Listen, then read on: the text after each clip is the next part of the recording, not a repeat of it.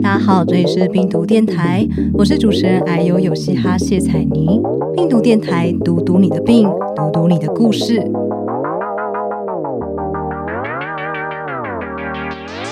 今天的来宾，他叫做李默，是一位紫斑症的病友。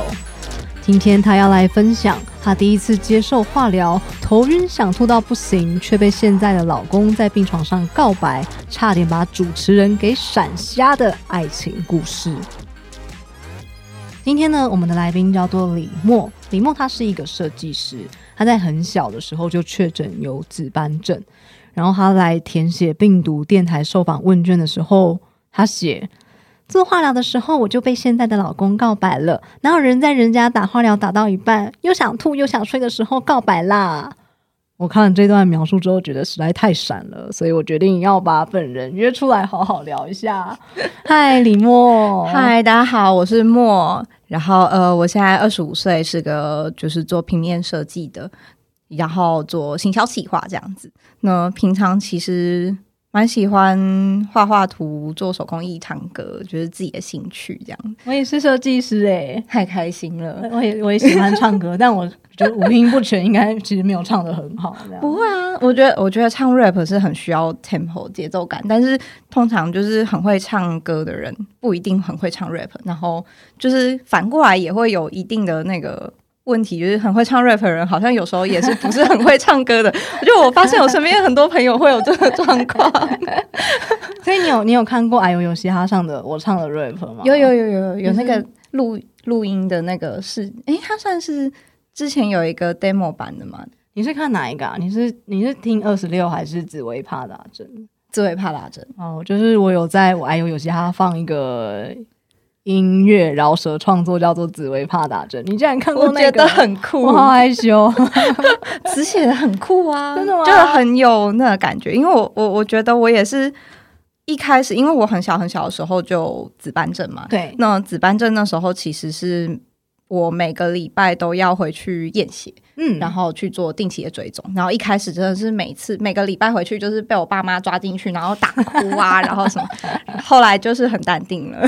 你也要一直打针吗？紫斑症治疗也要一直打？他是会一直抽血啦，但等于你也还是要一直挨针这样子。我懂，因为癌症也是要拼命的挨针，我们挨针是要做就是打药嘛，我们要打化疗，要挨软针，然后我们要看癌指数的时候也要抽血，也要打针。对，不过我觉得目前我听过最震撼的还是。是糖尿病，我觉得糖尿病真的很辛苦哎，他们要挨的针是每天数次的按三餐，对，每天按三餐跟睡前挨针。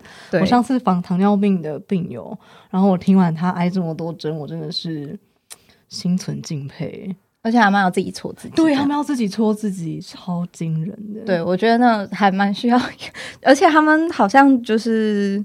因为我知道的身边的糖尿病的朋友，他们都是可能很小，可能国小或国中发现，然后他们就进医院的时候，营养师就要教他们怎么吃，怎么算分量，跟怎么自己打针，然后就觉得 这么小就要面临这种事情，太恐怖了，太可怕。然后你你说你是紫斑症哦。对，然后你也是在很小的时候确诊的。对对对，我大概是呃国小二年级左右吧，就是大概七八岁的时候。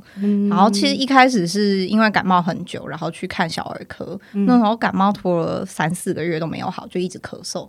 然后那个小儿科医生就看了一下我，然后说：“哎，你在学校跟同学打架吗？”他看我就是有很多血点这样，血斑在脖子上。然后说你是在学校跟同学打架被勒到之类的吗？就是掐住你说你问我在干嘛？打架，然后抽出血斑这样。对对对，他想说小朋友在学校玩弄到了，然后我说没有啊，就是我平常在学校就是可能都一个人在那边画画，或就是对我通常都是坐在座位上画画，是才艺类的，就是不是不是运动型的。对对对对，就不是喜欢往外跑的那一种。然后。医生又觉得案情并不单纯，还有写了转诊单把我转去大医院，然后后来就在大医院就确诊这样子。哇，好险好险！医生他是问完你有没有在学校跟人家打架之之后，是直接帮你转诊到大医院。好险他不是报警，说我怀疑这个小孩可能被人家家暴了。但是确实，因为还蛮容易，紫斑症是一个蛮容易会有瘀伤或者是血斑的一个病。对呀，会不会其实有很多？类似说师长或是学生，就看到一个人身上全部都是血斑淤血，第一个直觉是他是不是被家暴，所以就直接报警处理。就国中还蛮常会被通报那个辅导室，就是哎、那个某某班的某个同学，感觉好像就是 他是不是可能家里有点状况这样子。哦所以你真的因为这样子常常去辅导室报道？对，然后后来学校因为太困扰了，所以他们就跟我说：“这样好了，你以后夏天可以不用跟大家换季穿短裤。”我是全校唯一一个可以合法在那个，就是可以不用按照校规换短袖衣服人。所以所以你一直都是穿长袖。我国中其实就是会穿长裤，因为手上其实还好，但是腿上还蛮容易。你可能走路啊或者是什么，就很容易会开始 O 成或鞋点，所以就变成短裤这件事情哦是我人生一个很难跨过去的坎，因为穿短裤就是斑都很容易会被看到。哎、可是我觉得这样子其实还是很显眼呢，就是因为如果你在夏天，然后大家都穿短裤短袖，唯有你是穿长的，对对对对看，起来还是蛮特别、蛮出众的欸。确实是啦。但是因为就是学校有学校的考量，觉得后来回想，其实那段。那段那个学校跟我们沟通说，哦，你可以夏天穿长裤这件事情，我觉得蛮蛮酷的。我我光是现在听到，我觉得你因为这件事情常常往辅导室跑，然后被以为家暴这件事情，辅导老师都认识我也。也还蛮酷的。他们都知道你是值班证嘛？呃，对啊，对啊。然后那个也常还有那个校护中心的校护老师们也是 常常看到我，哎，怎么又是你？怎么又被通报了？没有因为误报啦，就会常常流血。血。哎、那你的同学呢？你因为你没有公开，那你周遭那些同学又是怎么看待你常常有斑点跟穿长裤这件事？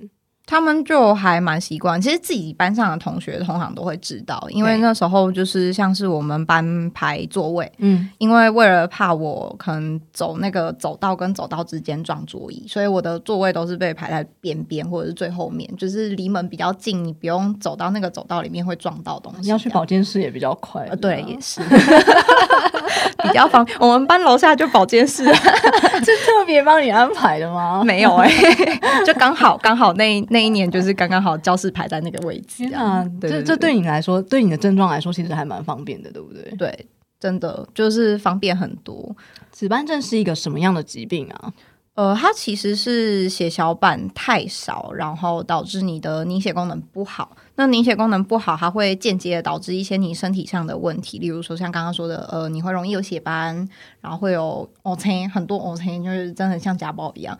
然后再来就是黏膜会比较脆弱，可能你的呃常常会流鼻血啊，然后耳朵啊、口腔的黏膜，通常医生最常会看的是口腔部分，嗯因为口腔就是蛮明显的。嗯，然后再来就是有时候眼睛的黏膜也会这样子，对，所以其实就是一个蛮容易到处流血的疾病，嗯，对，血小板如果不足，就是黏膜会常常让你出血之外，它对身体到底会造成什么样的影响啊？嗯，血小板过低。它有分几个不一样的危险层级，像是如果你是嗯、呃正常人的话，它大概是十五万到四十五万之间。然后如果呃它低于十万的话，你可能就会有一些像刚刚说的皮下出血啊、黏膜出血状况。但如果你低到非常非常低，可能低到五万以下，它就会容易可能怕你有那个内出血的部分，因为内出血你就比较不会立刻会感受到，对，所以有时候，而且再加上你本来伤口愈合就不好，对，那你就很难开刀去解决这件事情，所以它会变成一个很大的危险。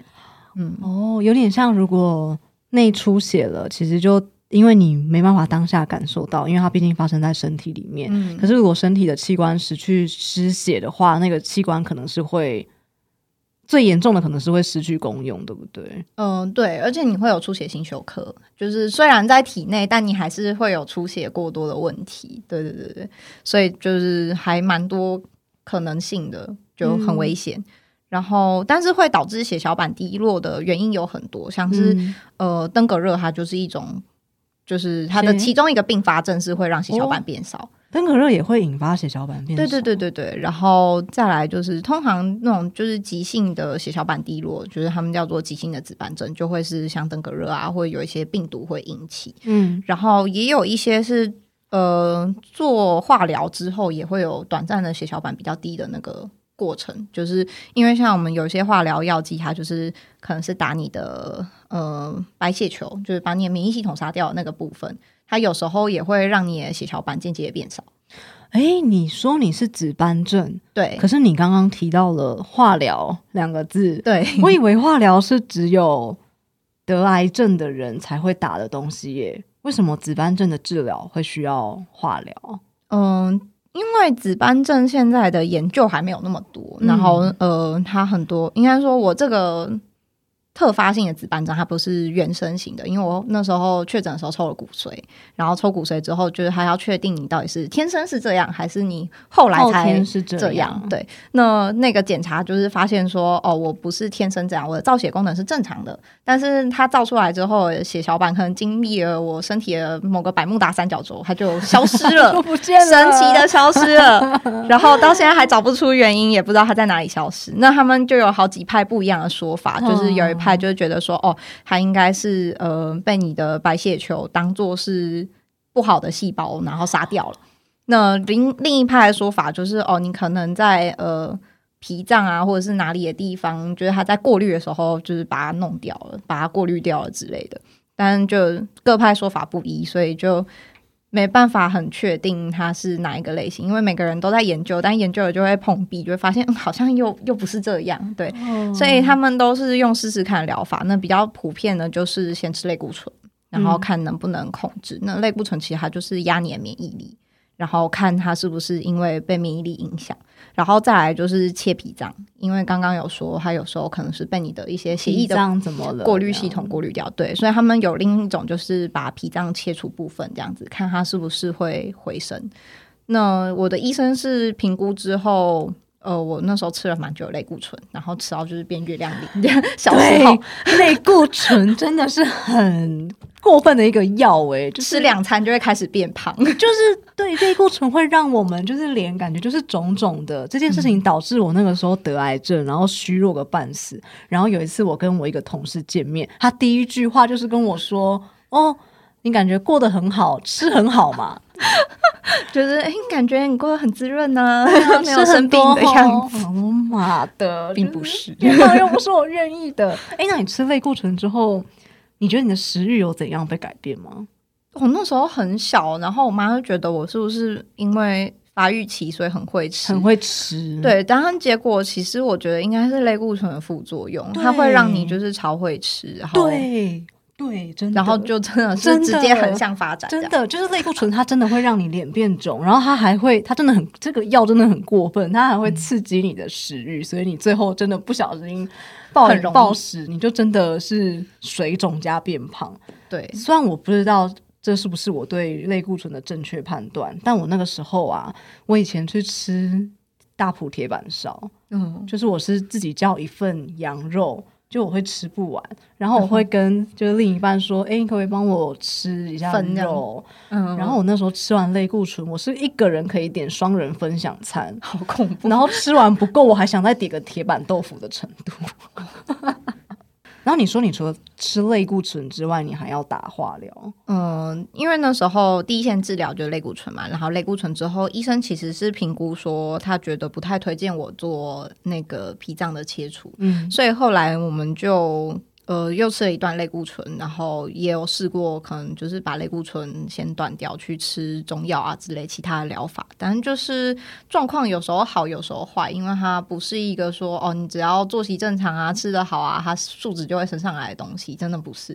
然后你也没办法透过补充什么营养素让它就是长比较多一点，也没有，就没办法。因为就算它血小板被造出来，它依旧可能会在你身体透过一个奇怪的百慕大三角洲就消失了。对对对对，那后。来就觉得说啊，想要呃试试看一些不一样的疗法，然后我们就从一个医院转到另一个医院，因为那个医院有他的那个血友病的收治专区。专区这样子，然后这个专门诊它本身也有在收紫斑症，因为其实紫斑症在结果上来说跟血友病很像，就是你没办法凝凝血。血友病是它血小板正常，但它缺乏某个凝血因子，让它血血小板不会工作这样子。嗯，那他们也是要自己打针或之类的，就是还要透过补充那个凝血的因子来让它可以凝血，所以就是他们的病症其实跟我们有点类似，有点像。对对对对，然后那时候就去看了这个医生，好这医生就哦，我们现在有一种就是试试看用那个化疗的方式，那是打跟淋巴癌一样的药剂，但是剂量比较低。那他也是把你的免疫系统归零，就是杀掉、杀光光，然后你的造血系统也重来。那他重来之后，看看他是不是 reset 之后会正常这样子。对对对，就有点像是把你的身体重重开机、重新开机，看看会不会好。因为我就是淋巴癌，所以你打的药应该我也有打过，有可能，有可能。那你你有掉头发吗？呃，我那时候打剂量很低，所以我是没有到掉头发的程度。可能因为我那个药剂也是本来就。掉头发的比例比较少。你有打过一个红红的药，号称叫小红梅的东西吗？没有，我那时候打的是莫须流。哦，我我也有打莫须流，我好像是小红梅配莫须流。嗯，哦，好险你没有打小红梅，因为小红梅就是会让你掉头发的那种药。哦，我是打莫须流，就没有掉到头发，还蛮幸运的。你好险你没打到小红梅，你知道小红梅我们打那个药的时候压力超大，因为你打莫须流的时候，你有没有看过那个药药袋的设计？它就是很嗯，我们莫须流打的时候，它其实跟。掉点滴有点像，有点像，对对，他只是打那个帮补剂这样。小红梅要打的时候啊，它那个药是红色的，看起来已经很恐怖了。然后它的那个药的那个包装的设计，就是会写也很恐怖，警告、危险。然后，嗯，护士要帮我们打之前，都会再三说，你打这个药的时候啊。绝对不要拉扯或是什么，因为他说这个药一旦流出来，好像是会侵蚀哦，还是什么。然后我每次看医护士要帮我打的时候，他们都是全副武装，很小心，就是手套啊、面罩啊，就是都戴好戴满。所以我每次被打那个药的时候，我都超爆怕，真的看感觉那个场景好恐怖，很恐怖。你就会觉得哦，打这个药我好像一动都不能动。哦，我觉得我打莫须有的时候就还好，没有没有到那么没有到那么全副武装，然后护士还会稍微跟你聊天，蛮好的。对对对对，然后他其实因为打的剂量很低，然后好像打的速度也很慢，所以我几乎。呃，打药一整天都在那边。我觉得第一个进去化疗室，最后一个出来的人。你都打多久？我打四五个小时吧。对对对，基本上他那时候都要一直睡觉。嗯，对，还会给你吃那个抗过敏的药，然后你就一直睡。哎，你吃抗过敏的药，你也会想睡？会。然后它就是让你比较。不会想吐，因为我那个莫须流打完之后，就是发烧发冷跟想吐比较严重。嗯，对对对对。你总共打了几次啊？我那时候好像才打四剂吧，就是我一个月去把它打完，然后后面就是在静养，等它那个恢复这样。嗯，然后其实打那个。都是第一天感觉最最严重，就是打完第一天回去昏昏沉沉，像喝强一样，很像宿醉了，超像宿醉对，很像，其实蛮像的。然后隔天大概还会持续宿醉一天，但是后面三天就比较好一点点这样。可是我记得打化疗药会有一个周期耶，它不就是说，好像是打完的第一周，就是过了六七天之后，是我们免疫力最低的时候。嗯嗯嗯，你你们也是的，对对对对对。然后那时候打，我是当天打完就可以回家的那种，所以我就是回家然后就睡觉的。我也是哎，我只有第一次住院的时候，因为我那时候刚发现癌症，然后第一次住院，好像就住了两三个礼拜，然后对，蛮久的。我只有那一次住比较久，然后后面也跟你一样，就是嗯，当天打，当天打，当天就可以走。对啊。结果我住院住最久一次是我拔智齿，为什么？为什么拔智齿需要住院？拔智齿不就是有时候拔智齿感觉像是什么超巨大手术一样，还要就是那个血液肿瘤科、牙科跟那个麻醉科医生三科的主任还一起出来开会，为了我要拔智齿这件事，因为我三颗智齿要拔，然后要一次拔。哦哦，对哦，因为你说。哦，我大概懂，因为你说血小板缺乏，就是会让你凝血功能不好。对，可是拔智齿某层面。就很危险，又是会在很会流血的，对呀。然后就所以医生都很紧张，他们觉得怎么办？我那时候呃血小板数字没有很漂亮，所以他们要想办法，就是 他们就去申请一些药物啊，然后把我的血小板好不容易拉上来，然后赶快就要安排病房把我推进去开刀，然后开完刀之后要继续吃那个药，因为他们要算那个药的量够够不够？哇，对，然后就很像在战斗这样子。天哪！我第一次听到拔智齿拔到要住院的程度，住了一个礼拜，差不多要住快一个礼拜。了吧？就是进去第一天先观察你的血小板够不够，然后够了赶快推进去开。开完之后出来就开始观察你的血小板，就是还还 O 不 OK 啊？然后你的就是各项数值是不是都很安全？这样大家很紧张。太有趣了！所以你住院不是因为你要打化疗药，而是因为你你要拔智齿。哇，真的哎，只能说帮紫斑症拔智齿一次动用到三位医师出马，真的是高级待遇 耶，真的是特别待遇。但还蛮就是一个蛮特别的经验，因为一般人拔智齿不会，就是一般人可能去一个诊所，然后跟医生预约说，哦，那个我可能要拔个智齿，医生帮你看看，哦，好，你大概什么时候来拔，然后就去拔，然后就结束了。对，可能要冰敷这样子，但就就你不会要在医院住好几天。对呀、然后你有提到你是在做，你说你总共做了四次的化疗，对。对然后你在第一次的化疗的时候被你现在的老公给告白了，可以跟听众就是重现那个在化疗过程被告白的那个场景吗？但真的蛮好笑，因为我那时候就是因为吃那个抗过敏药，你就很想睡觉，然后我觉得我那时候应该是一个很强很强的状态。然后因为他那时候是呃，还会来帮我跑药单之类的，因为像那个你进化疗室之后，还有一些药单要拿，要跟跟那个化疗室对资料之类的东西。他是指你现在的老公对不对对？对对但是我那时候就没办法自己跑这个东西，因为化疗室就会哦，你在床位待好，你就不能动了，你就要乖乖在那里，然后等他们把所有的流程跑完这样子。对对对，所以他那时候就来帮忙，然后那时候就吃药了，很想睡觉，打打化疗打到一半，然后就躺在那里，然后醒来的时候会看到他。然后，呃，他其实前面还有告白过一次，但是被我打枪了，所以，所以后面他只好就是再告白第三次。所以你总共让人家 告白了三次才在一起。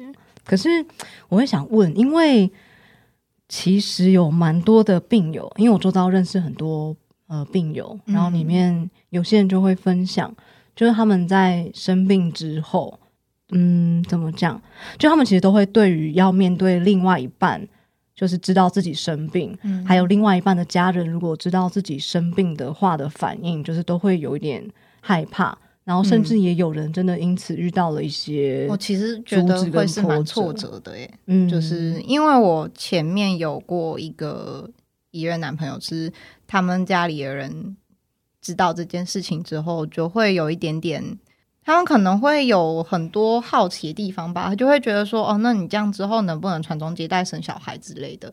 但那对我来说，就会有一点点受伤，然后就是他们可能还会去跟你的另一半就是谈说，哦，那个你交女朋友会是一回事，娶老婆是另外一回事，你自己好好考虑这样。然后这件事情就是被我听到，我真的超受伤。啊然后那时候的就是前面那一任男朋友就觉得说，哦，你只是太过度反应了。但是我真的觉得就是是蛮受伤的。然后其实那时候就有一半，我觉得这是会分手的一个很大的原因，因为就是如果你的家人没办法接受这种状况的话，呃，就你真的会很难，会觉得很难继续下去。嗯，对，不然就是对方会夹在家长夹在中间，对对对，你们明明还你们明明还没有结婚，但是却已经很像有婆媳问题的感觉 了。会觉得这是预备婆媳问题，我觉得我不能接受。对啊、没有人可以接受吧？嗯而且听起来你上一任男友好像也没有这么站在你的立场，对不对？他是说他觉得是你过度反应，嗯对他没有特别就是出来为对啊，你对啊说说话，所以那时候就拜拜啊。嗯 后来就但是呃，现在这任老公是他有就是回去跟他的家人就是讨论过这个状况这样子，然后他们大家的反应就觉得哦原来是这样子啊，然后去他们家就是第一次去他们家吃饭跟长辈一起啊的时候，其实他们不会特别问你这件事情，我觉得就还蛮感动的，就是你会觉得你是。被好好的照顾好，然后他们也知道你就是在这个方面你可能会在意或者脆弱，他们不会特别去触碰你脆弱那个点，然后他们也很接受你，然后就是跟你很开心、很平常的聊所有的你可能工作上的事情啊，或你的兴趣，然后我就觉得就很棒，嗯很尊重，对。对很尊重你耶，嗯。是真的把你当成一个人在尊重，嗯而不是用哦你生过病，我要特别怜悯你，或者是歧视你等等。然后那时候因为呃，医生也是不太推荐紫斑症就是生小孩，因为你可能会有出血的问题，所以我们其实有讨论过，就是不会生小孩这样。嗯，就是长辈们都没有特别去问这种，就是他们不会想要问你说啊什么时候要生小孩之类，我就觉得就是其实蛮不错的，不会觉得好像被盯着走这样子。嗯，对对对，然后就是他们除了给你很好的尊重以外，呃，也没有觉得想要插手你们夫妻未来的生活或感情之类的。我觉得这其实就是一个很棒的事情。哦，所以听起来其实你老公他们家里面的人，其实对于你们两个人在一起，然后你们后来结婚了，其实都嗯是用一种还蛮肯定，然后也不干涉的方式，嗯就是陪伴。你们而已。对，所以就觉得还蛮开心的。因为我觉得很多病友都会遇到这种状况，甚至是在自己知道生病的时候，就会开始考虑要不要跟另一半分手，会不会耽误他，或者是就是他其实可以找到更好的之类，会有那种自我怀疑的心对情，啊，真的会。你曾经也有过这个时期吗？嗯就是例如说，你知道自己是会值班症，你会对于你交男朋友这件事情觉得很会会蛮恐惧，就是你会不太会会很害怕，然后会把自己裹起来，就是呃，我觉得有时候反而会呃变成一种就是没办法那么投入感情，因为你会很害怕，就是你投入下去之后，但是因为这个小小的污点，然后你就后面的所有事情都不用谈了那种。对对对，所以我觉得会它是会影响你的感情的。嗯我有听过病友分享是说，嗯、他好像刚开始也有这样子的情形，就是会害怕自己的疾病影响了感情，嗯，所以有蛮多朋友他们最后是决定跟这个人交往之前，其实就要自己就会跟对方坦诚，嗯，就是自己其实有生什么病，而且在做的更进阶一点，他会说你必须让你的家人都知道。也知道这件事情。嗯。那如果你的家人也可以接受，那我们再在一起；如果你的家人不能接受，那我们就在这个时候就分开吧。嗯，我觉得这样真的是保护自己的、保护自己、保护对方最好的方法。这样子，对呀、因为可能有时候也不一定是对方家里的错，但是就是嗯他们可能在当下知道这件事情的时候很 shock，所以可能就说出了其实也会蛮伤害对方的话。嗯，但因为像我跟前面刚刚说的那个，我们算是认识很久，然后他知道，对啊，对啊，就是其实，在我们我也是会做这种，就是在你确定要跟我在一起之前，你要都知道我的状况，嗯嗯嗯。还有知道可能会有什么样的状况，毕竟未来很难说，包括你可能生育上会有对对对对，就是就会希望他们可以跟着我去看医生，然后听医生讲一次哦，这个病可能会有什么样的状况，这样子。对对对，所以其实会跟现在的老公在一起，很大的一个原因就是他给我很够的安全感，就是他可以接住你，还可以承受你的病痛这些事情。当然，我觉得那个在化疗的时候被告白这件事情还是浪很浪，漫呢、还是很强。我觉很得浪漫呢、太强我要是在化疗的时候被告白，我一定直接答应。但确实，它就是一个你很脆弱、很脆弱，然后可能是你最脆弱的一次，因为你完全没有免疫力了，嗯 真的是物理上脆弱，就是你那时候最脆弱的时候，然后有一个人这样子愿意承受你、承承接你的一切的时候，对啊，我觉得是超浪漫的。其实跟怎么讲，失恋真的会很痛，而且你上一任还是在交往很久，然后最后在那样的状况之下分开。可是我觉得每一次分离都是最后都是为了跟对的人，就是越来越靠近。嗯所以真的由衷的，就是觉得你可以遇到现在的老公真的很棒。超棒的，虽然我嫌弃我老公也嫌个半死了，他其实也还蛮全然接受，就是我就是一个癌症病患的事实的。然后他家里的人其实也完全没有给我任何压力。这样好棒哦。对啊，因为我那个时候做完，我那时候在做检查要做化疗之前，其实有问医生说，就是我的生育会不会受到影响。嗯，那个时候医生是语带保留，他说可能会。嗯，所以我那时候刚做完治疗之后，其实我经期是没有来的，哦，，对，但是后来有来了啦。就会恢复这样。对，但是其实我有时候也会觉得，哎，我我得过癌症，这样子我的小孩以后会不会可能也有相关的基因？所以其实我就不想生。嗯对，所以其实我本来也在想，嗯，我已经铁了心不生的这件事情，会不会影响？会不会影响我跟我老公之间的关系？或是如果我们要迈入就是结婚这个阶段，会不会有什么影响？嗯就后来发现，就是他们家人好像完全没有给他这个压力，可能是因为他有另外两个哥哥，哦，所以他是他家第三个老幺，嗯所以其实传宗接代的压力好像不会落在不会在他不会在他身上。然后他其实也，他其实也不喜欢小孩。然后我我我曾经喜欢小孩，可是在我看过别人生，然后这么辛苦的状态之下，我发现其实我也我也不想要小孩。就去玩别人家的就 对对，玩别人家的就好了，或者是养只狗或猫，我觉得都比养小孩还要来得好。真的，养宠物。真的，所以我们最后的公式也是我们不打算生。好哇，那我们已经到了就是这个访谈最后的尾声了，想要问嗯你会对自己未来有什么样的期待吗？有什么样的期待？其实一直以来就会希望自己可以做一些嗯，让世界变得更美好的事情吧。因为就是这个世界真的太糟了，太糟的事情很多这样。嗯然后如果可以给给大家一些呃陪伴啊，或者是给他们一些帮助，就就给他们这样子。我觉得这是因为你一直以来生病，然后你会受到很多身边的人的帮助。对嗯，我真的觉得一路以来你会感受到很多很多别人给你的支持跟能量。嗯。嗯所以你就会很希望自己也可以有一天成为那个去支持别人的能量。嗯，你有想用什么样的形式做这件事吗？呃，我自己现在有在做，就是我参加了一个乐团，然后在里面当主唱。那这个乐团的呃年度的演唱会是会当做公益的，就是我们的所有门票收入都会捐给一些可能说儿福机构啊，或者是妇女协会这样子。哇，那你在那个乐团担任主唱，你们是唱自己的歌还是唱别人的歌？嗯，都有诶、可能一嗯半就会是唱别人写的歌，可能我们会自己做一些改编啊，然后我们每年可能会有一些自己想要表达的东西，那我们每年就会出可能一两首新的歌这样子。对对对，那你有没有想要就是在现场就是唱一首你们自己的歌，可能唱个两三句，你愿意吗？